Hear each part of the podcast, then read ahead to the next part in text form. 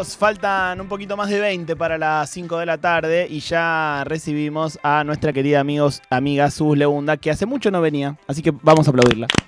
Hola Sus. ¿Cómo están? Bien, ¿y vos? Muy bien. Te extrañábamos. Yo también, pero la pasé muy bien igual. Y la verdad que sí. Estuve en Disney. así Disney. que- eh, Literalmente. Literal. Nos vemos en Disney, de verdad.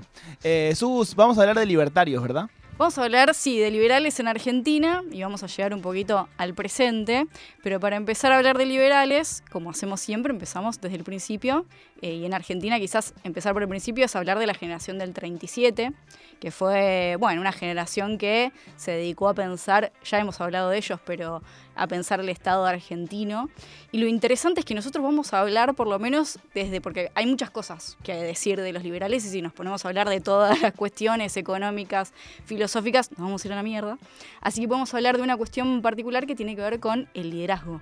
O sea, el issue que tenían ellos con la cuestión del liderazgo. Bien. Porque esta generación surge eh, después o se forma al calor de la crisis eh, de conflictos internos en Argentina, ¿no? Federales, unitarios. Ujú. Cada uno de ellos va a estar fuertemente atravesado por esta cuestión. El primero, más importante, eh, es Alberdi. Alberdi va a ser el que forma la constitución argentina del 53, la primera, y en su constitución, en su obra, se va a ver atravesada por, la cuestión de los liderazgos, porque él va a estar pensando, si bien era un, un liberal que estaba formado por Tocqueville, por Smith, por toda la corriente europea, él estaba pensando una constitución para la Argentina, y la Argentina tenía la particularidad de los caudillos. Entonces él no podía escapar a eso.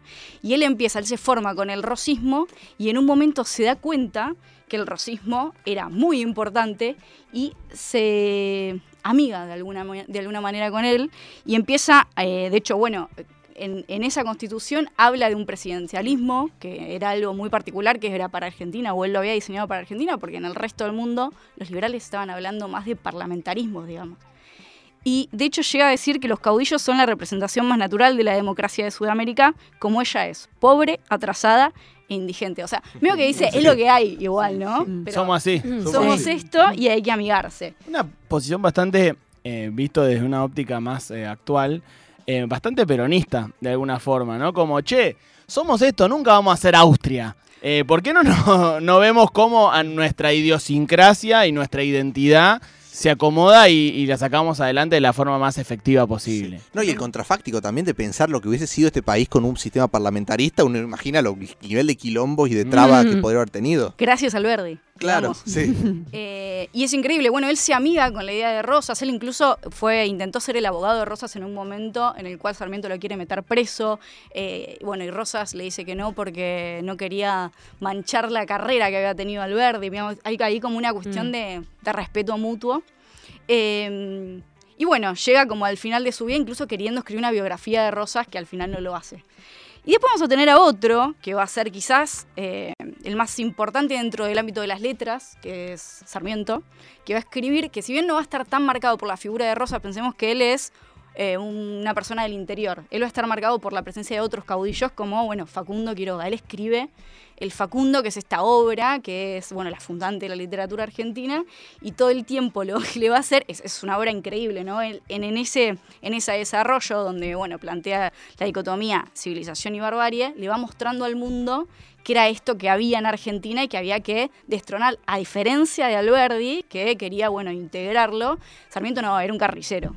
Sarmiento directamente quería aniquilarlos y esa es, bueno, la contradicción que tiene con Alberdi. Él tiene una fuerte interna que la termina gana- ganando eh, Sarmiento por un lado eh, y después la última figura que vamos a ver hoy, que es eh, la de Mitre, que es el fundador oficial de la historia argentina, ¿no? El, el que empieza a escribir la historia de qué es lo que hoy en día, hoy quizás ya no, porque después apareció el revisionismo y un montón de cosas, pero que en los colegios leemos la historia que él marcó de alguna manera.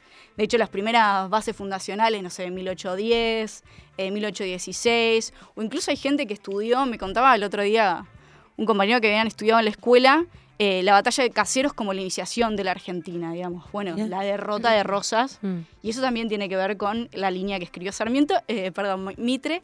Y lo más interesante es que Mitre lo tenía muy adentro a Rosas. Mitre desde muy chiquito al caudillaje, en realidad, y al odio, porque era eh, un vínculo familiar que había entre la familia Mitre y la familia Rosas. Mitre era un pequeño niño que le gustaba mucho, era un nerd, digamos, le gustaba escribir, le gustaba leer, y a su familia eso le daba medio cringe, era como el pibe, el nerd de la Salió casa. claro. Casa. total. Y lo mandaban a la casa de Rosas, en este caso al- a la casa del hermano de Rosas, a Gervasio de Rosas, para que lo curta. Lo haga hombre, digamos. Lo haga hombre. Mm. Eso era terrible. Bueno, hay una carta que está en el Museo Nacional, creo, en el Museo Nacional de Historia, que está ahí en San Telmo, Mm. en el cual era terrible, porque Gervasio le devuelve al padre Mitre a su hijo y le dice, le devuelvo a este caballerito que no sirve ni nunca servirá para nada, porque cada vez que encuentra una sombra se sienta a leer. Imagínate, el chabón los quería hacer verga. O sea, dice, yo con mi pluma y con mi arma los voy a destruir y a eso dedicó su vida. Pero lo más interesante es que todos van a estar como atravesados por esta dicotomía, porque en una ocasión, Rosas, Juan Manuel de Rosas, salva a Mitre de morir. Parece que eh, en estas, estas vacaciones que pasaba Mitre y Bartolomé en la casa de los Rosas, una vez lo mandan a cruzar al Saladillo y el Saladillo estaba en crecida, Gervasio lo manda y Rosas, Juan Manuel lo encuentra y le salva la vida. Entonces Mitre toda su vida en su escritorio va a tener un busto de Rosas Uf. por haber sido el hombre que le salvó la vida. Enemigos mortales, o sea. Sí, sí, sí, sí. Pero esa dicotomía Sí, sí, de sí. respeto, Mm. odio y bueno, nada, es una novela, ¿viste? Ida y venida, nada es simple. Habría que hacer un. Hamilton, pero de la historia argentina. De una. Y bueno, a partir de eso, medio que los liberales durante 30 años se convierten como en la ideología eh, hegemónica, ¿no? Viene el PAN, viene la consolidación de la oligarquía, del model- modelo agroexportador en Argentina. Eh, y eso va a ser medio, bueno, 30 años de hegemonía completa hasta que van a empezar a surgir cambios mundiales. Digamos, empieza el proteccionismo a nivel mundial. Y ahí tenemos la primera expresión de un caudillo moderno, que fue la Irigoyen. Irigoyen es la primera expresión de un caudillo moderno, pero pequeña, ¿no? Y después esto va a seguir profundizándose, pensemos contexto internacional de crisis, movimiento de masas y demás, y surge el gran caudillo moderno que va a ser, obviamente, Juan Domingo Perón.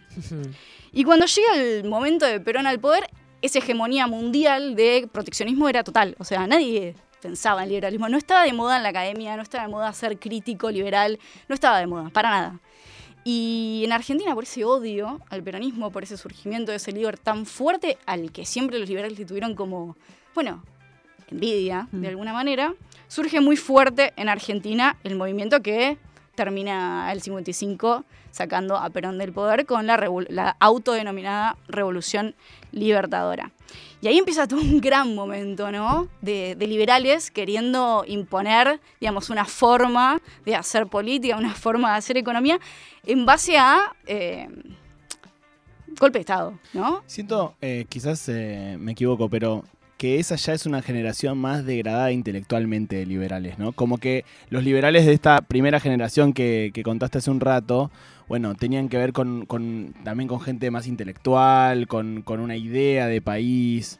Eh, siento que los liberales del 55 eran más unos salvajes hijos de puta, por Había de decirlo todo, eh, ¿eh? mal y Tenían pronto. buenos intelectuales ellos. De hecho, se dedicaban a leer la historia internacional, leían a Lenin, las bibliotecas de los gorilas eran completas, digamos. Cuando llegaron al 76 a hacer lo que hicieron, estaban bastante formaditos, digamos. Pero siempre que sostuvieron como esta forma de, de construir política, que es medio el meme, este de tipo, ellos en realidad querían democracia, ¿no? Pero bueno, estos, estos negros no saben a quién votar, no saben nada del Claro. goce. Sí. Entonces, bueno, sus intentos de poner, no sé, un chabón de la UCR era como, este tipo no puede, no hay liderazgo ahí. Claro.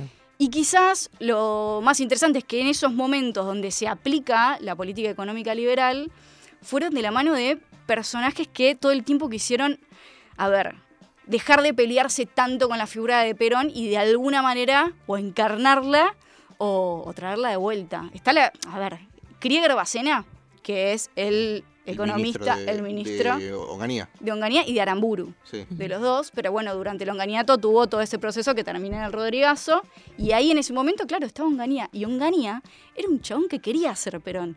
E- Era un azul dentro de las discusiones, dentro de los militares, estaban los azules y los colorados, los colorados querían matarlos a todos con Perón nada, y él decía, no, bueno, hay que hacer un peronismo sin Perón. Bueno, esa envidia, ¿no? Esa envidia constante, después viene Videla y demás con, con Martínez Dios. Hay todo un proceso muy oscuro donde obviamente sigue el, liber- el liberalismo y llegamos a la democracia más pura para poder llegar. Pero acá hay Nadie, un- nadie te corre No, eso. ya sé, pero yo me tengo que ir retro. Pero- Y acá llega un momento distinto, ¿no? Siempre tuvimos a los liberales queriendo, bueno, hacer de alguna manera, eh, poner de alguna manera un gobierno por encima de lo que las grandes mayorías eh, decidían, pero bueno, hoy en día eso es quizás un poco más difícil y le llega el momento donde hay un proceso internacional donde se empieza a discutir nuevamente el liberalismo, estamos hablando de los 90, muy fuertemente y encuentra de alguna manera un cauce natural en un líder natural por dentro del peronismo que fue Menem.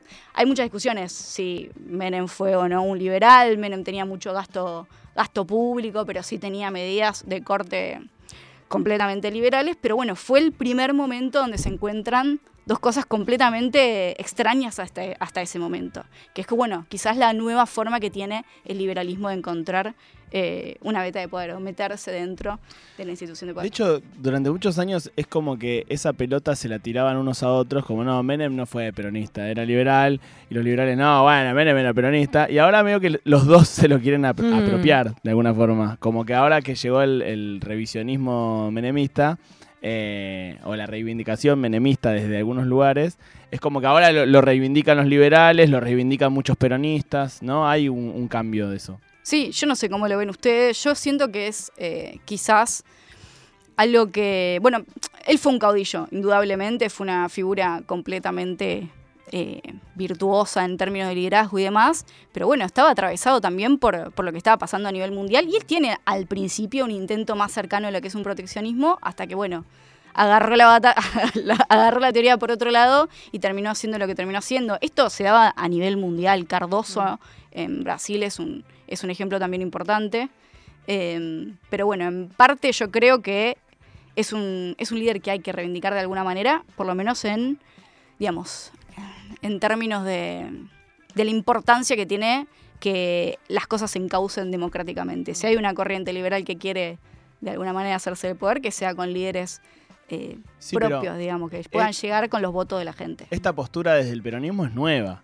eh, porque, digo, si eh, viste que les- estas extensiones de la marcha que se hacen, dice resistimos en los 90 y volvimos en el 2003, como si, o sea, eh, poniéndose en oposición a, a ese peronismo de alguna forma. Sí, pasa que bueno, es difícil también lo que, lo que terminó dando el liberalismo de esa época, lo que fue también, qué sé yo, lo que los derivados, la UCR después, el 2001, como hacerse carne y reivindicar esos procesos son difíciles, pero muchas veces también es necesario como para, para saldarlo históricamente, Sí. ¿no? Desde el peronismo muchas veces se dice que le vas a regalar, ¿no? Las figuras a los otros, bueno, es difícil, son discusiones que están abiertas. Lo interesante es esto de que siempre surgen como eh, de- desde, el, desde el anti, ¿no? Mm. Hoy en día hay una nueva oleada dentro del liberalismo y surge también desde ese proceso anti, ¿no? Esta oleada sí, más bruta. Esta oleada sí puede ser más brutal, definitivamente. Esta dame la son, son muy brutos muchos. O sea, obviamente están a- habrán sus, sus intelectuales, sus cuadros, pero en términos generales es... eh, Pero incluso sus intelectuales, digo, el, sí. eh, eh, se supone que el prócer intelectual de este proceso es Eh, Venegas Lynch. Venegas. Lynch, que es medio que les un poco dinamitó la estrategia electoral de cara a los últimos días antes del- de las generales. Entonces también me parece que, o quizá la intelectualidad no se no se consi- no, o no coincide mucho o no va muy de la mano con la estrategia electoral, pero No, y con, y con mucha vagancia de, de historizar también, ¿no? Como, eh, "N- nunca Argentina estuvo tan mal. Decís, bueno, capaz eh, eh, deberías leer dos cosas más antes Mm. que decir La eso, verdad ¿no? es que ninguno de los intelectuales liberales nunca fueron muy seductores, Mm. digamos. Ninguno es ninguno. A ver, este, si no hubiesen ganado elecciones, no lo hizo ninguno. Tenían que poner un radical medio pelo para ver qué pasaba, pero bueno, ellos no, nunca lo pudieron hacer de esa manera. Lo encontraron como caus, de alguna manera, un, sí, un, un caudal que, se, que, que fue hacia un- una figura con el menemismo. Y ahora Milei es una figura también un poco extraña. Yo creo Sí. y acá hay todo, todo un debate, o quizás algo, a ver ustedes cómo la ven y demás, o cómo la ve la gente en su casa, pero que quizás el candidato más natural para un liberalismo que no sea, que sea democrático, es masa. Sí. Sí, Es del totalmente. De hecho, viene del liberalismo. Totalmente. Exacto, viene de la UCD. Eso estaba pensando. ¿Qué pasa si de repente el liberal está entre nosotros? y bueno, Y sí, pueden pasar. Puede pasar. De hecho, bueno, el peronismo es parte de. ¿No? Tiene mucha, muchas corrientes internas que, han- que son más cercanas al liberalismo. Sí, sí. Bien, Sus, eh, entiendo que te tenés que ir. Tengo que irme, pero. Eh, Me apuré más de lo que debía. Siempre no. me pasa. Siempre manejo mal los tiempos. Eh, me bueno. tenés que ayudar, Marquitos. eh, Enseñame. bueno, ese es el oficio. Es el oficio. Eh, no, igual te esperamos para que vengas más seguido, que te extrañamos. Eh, Sus Leunda encuentran eh, su podcast Argentina Issues en Spotify. Eh, ¿Hay capítulo de liberales ya? en- Hay capítulo de liberales. Primero, ¿no? ¿O No fue el primero, pero fue uno de los primeros. eh, y de verdad, porque bueno, acá yo traté de traer como una línea que era la de, no sé, los líderes de alguna manera. Mm. Pero el liberalismo tiene muchas aristas de donde agarrarlo. Y la verdad que mi compañero Andy dice, nada, leyó obras completas al ver, digamos, locura total. Así que quien quiera adentrarse más en la obra de los liberales tiene que ir ahí. Argentina. Issues en Spotify de Agustina Leunda. ¿Y estás como Agustina o como Sus ahí? Sus, creo. Como Sus, Sus, Sus, Sus. Gracias, Sus. A ustedes.